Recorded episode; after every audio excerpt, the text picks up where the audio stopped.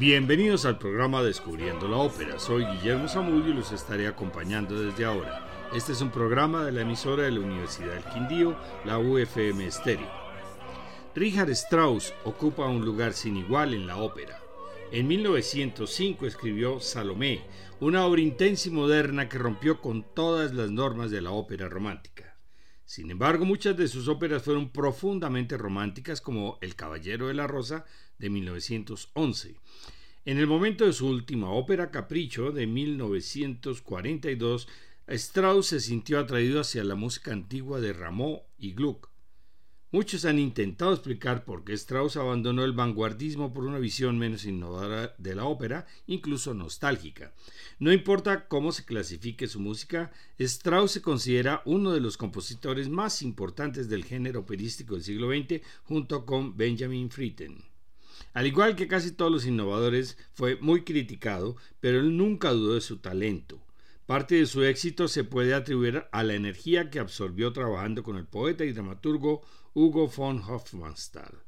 El enfoque de este joven libretista era denso, simbólico y reflexivo, privilegiando historias dramáticas con tintes filosóficos, incluso cuando Strauss le pedía material más liviano. Podrían haber sido incompatibles, pero juntos crearon magia en la ópera. A los 20 años dirigió una orquesta en el estreno de su primer encargo y siguió una meteórica carrera que lo llevó a ocupar los mejores puestos de director en Múnich, Berlín y Viena. Dirigió su primera ópera wagneriana, Guntram, en 1894. A pesar que fue un fracaso para la crítica, trajo una conquista para Strauss. La soprano principal, Pauline de Anna, se convirtió en su esposa. Su carrera dio un giro en 1905 con Salomé, basada en una obra de Oscar Wilde y fue censurada y cancelada en varias ocasiones, pero su atrevida historia, su nuevo sonido sinfónico y sus deslumbrantes papeles vocales ponían los pelos de punta al público. Le siguió una ópera atonal, Electra, de 1909, primer fruto de la colaboración con Hofmannsthal. Ópera en un acto basada en el mito griego de Electra según la tragedia de Sófocles, una atmósfera de horror y abatimiento en un drama cuyo tema principal es la venganza. Clitemnestra, ayudada por su amante Egisto, ha matado a su esposo Agamenón, pues él había dado en sacrificio a su hija Ifigenia, y tiene miedo de la venganza de sus otros hijos, Electra, Crisotemis y Orestes, a quien todos dan por desaparecido. Electra encarna la sed de venganza y espera la llegada de su hermano para que venga a su padre. Orestes aparece y hace justicia con sus propias manos, matando a Egisto y a Clitemnestra. Electra entra en éxtasis en una intensa danza triunfal y cae muerta frente a sus aterrorizados escoltas. Para darnos una idea del estilo compositivo de Richard Strauss en estas obras, escuchemos el tráiler de presentación de la ópera para el Festival de Salzburgo, con la Filarmónica de Viena dirigida por Franz Welsermost, con la soprano lituana Osrine Stundait como Electra.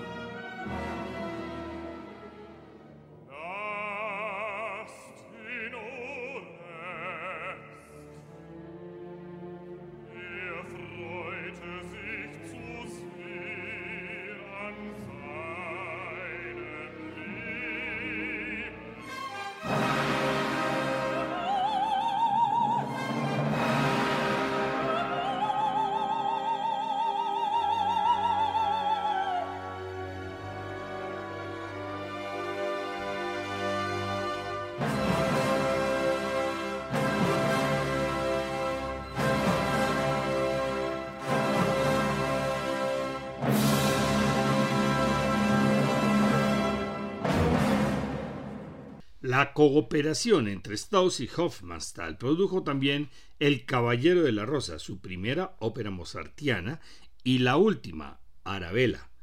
También crearon Ariadna en Naxos, en la cual los espíritus de Mozart y Wagner reviven en el alma de su música, y La Mujer sin Sombra, que vuelve a rescatar a Mozart.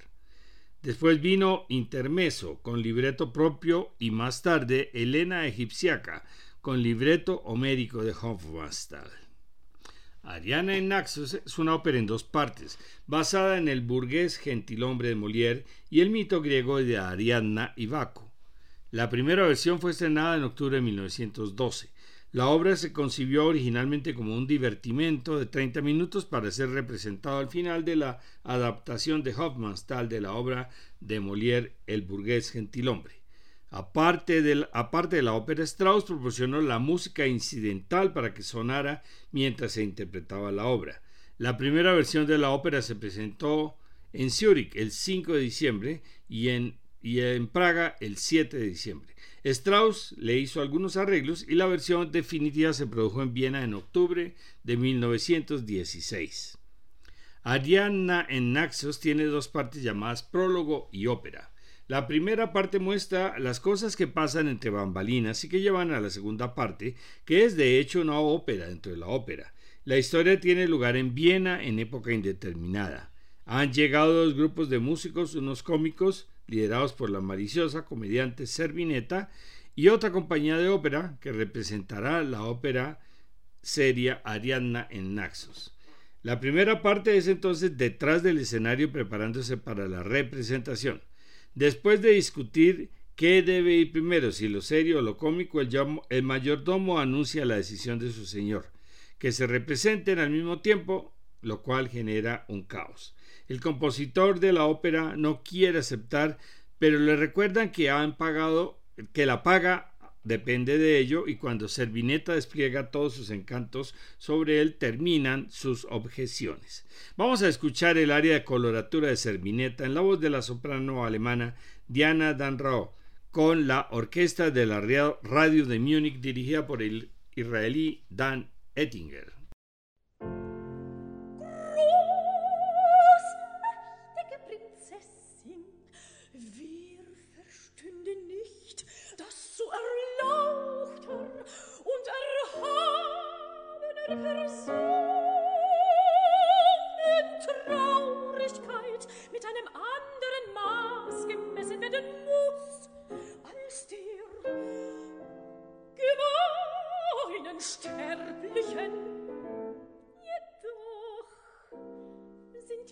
Frauen unter uns und schlechten nicht in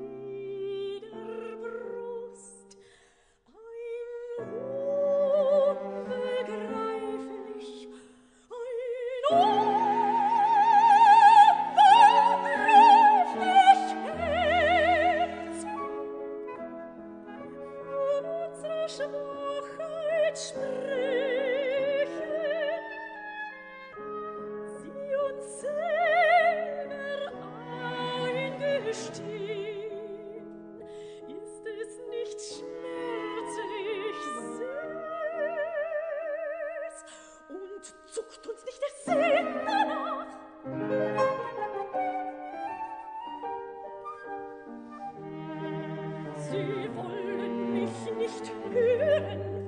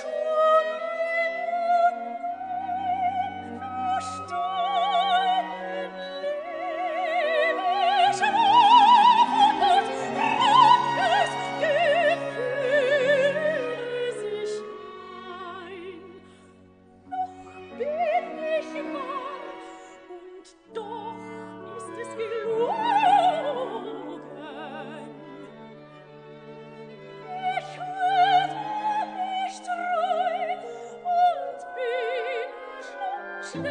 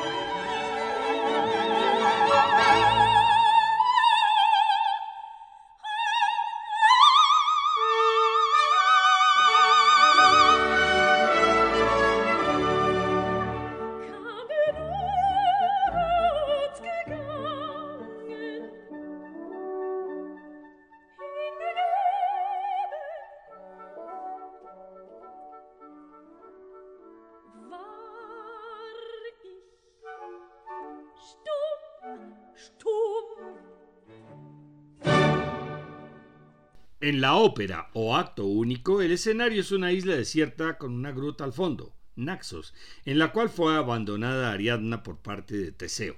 Ella se lamenta desesperada y solo espera la muerte, pero aparece Servineta y sus cuatro compañeros e intentan animarla con canto y baile.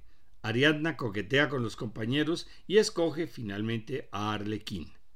Las tres ninfas anuncian la llegada de un forastero a la isla. Al principio Ariadna cree que es el mensajero de la muerte, pero de hecho es el dios Baco que está bajo el encantamiento de, Circe, la hechicera.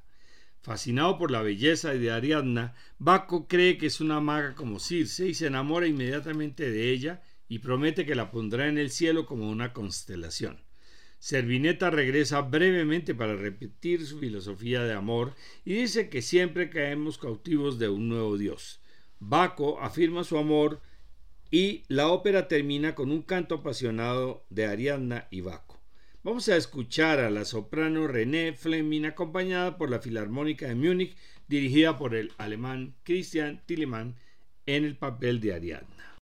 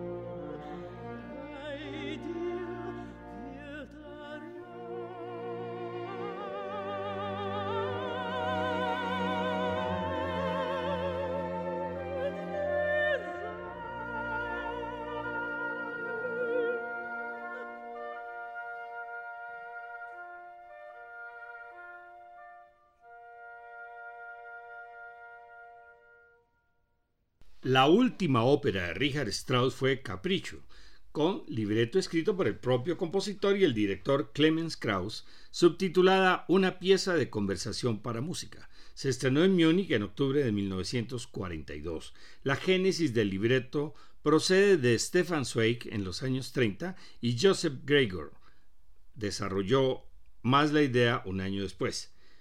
Luego Strauss reclutó a Krauss, quien produjo la mayor parte del libreto.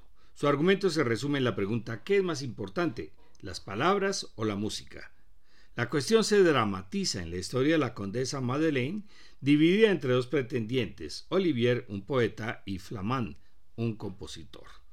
En la escena final, a la luz de la luna, la condesa cita a Olivier, como también a Flamand, en la biblioteca, para decirles cómo terminará la ópera. Ella está indecisa, reflexiona sobre lo inseparable de la palabra y la música y finalmente consulta su imagen en el espejo buscando encontrar una respuesta para tomar la decisión.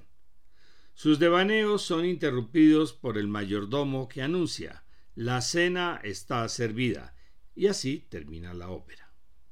Vamos a escuchar la escena final de Capricho con la soprano estadounidense Renée Fleming como la Condesa Madeleine, acompañada por la Orquesta Filarmónica de Viena dirigida por el alemán Christoph Eschenbach y el bajo barítono austriaco Walter Berry como el mayordomo.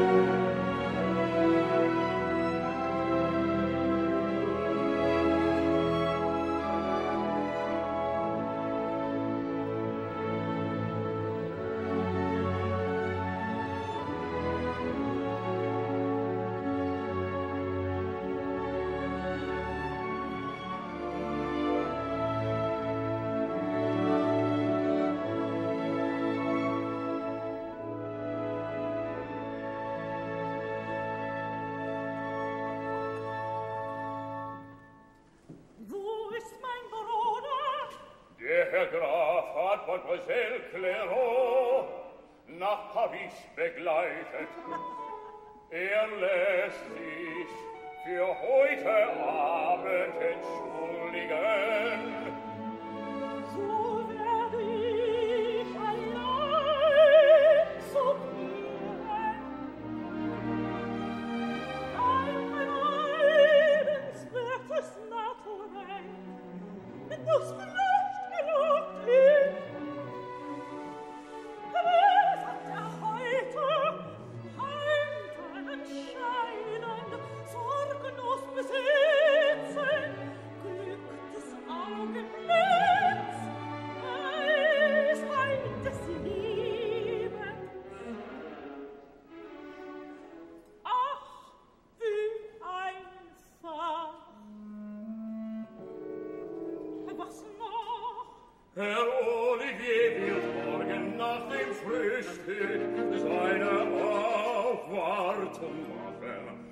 von Frau Gräfin den Schluss der Oper zu erfahren. Den Schluss der Oper? Wann will er kommen? Er wird in der Bibliothek warten. In der Bibliothek? Wann? Morgen Mittag um elf Uhr.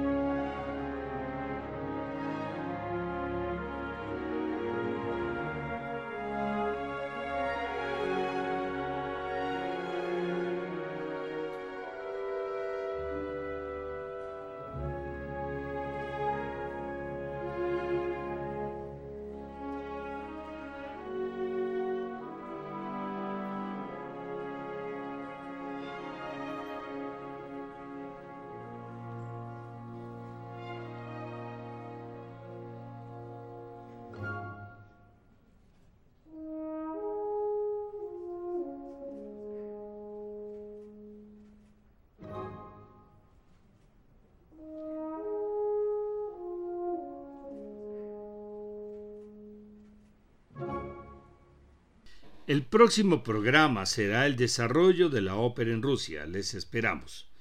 La última semana de junio presentaremos la cuarta charla por Zoom. Esta vez será sobre cómo llegó la ópera a Colombia. El martes 27 de junio a las 6 de la tarde y el jueves 29 a las 10 de la mañana. Para mayor información visitar la página descubriendolamusica.co. Feliz domingo. Sono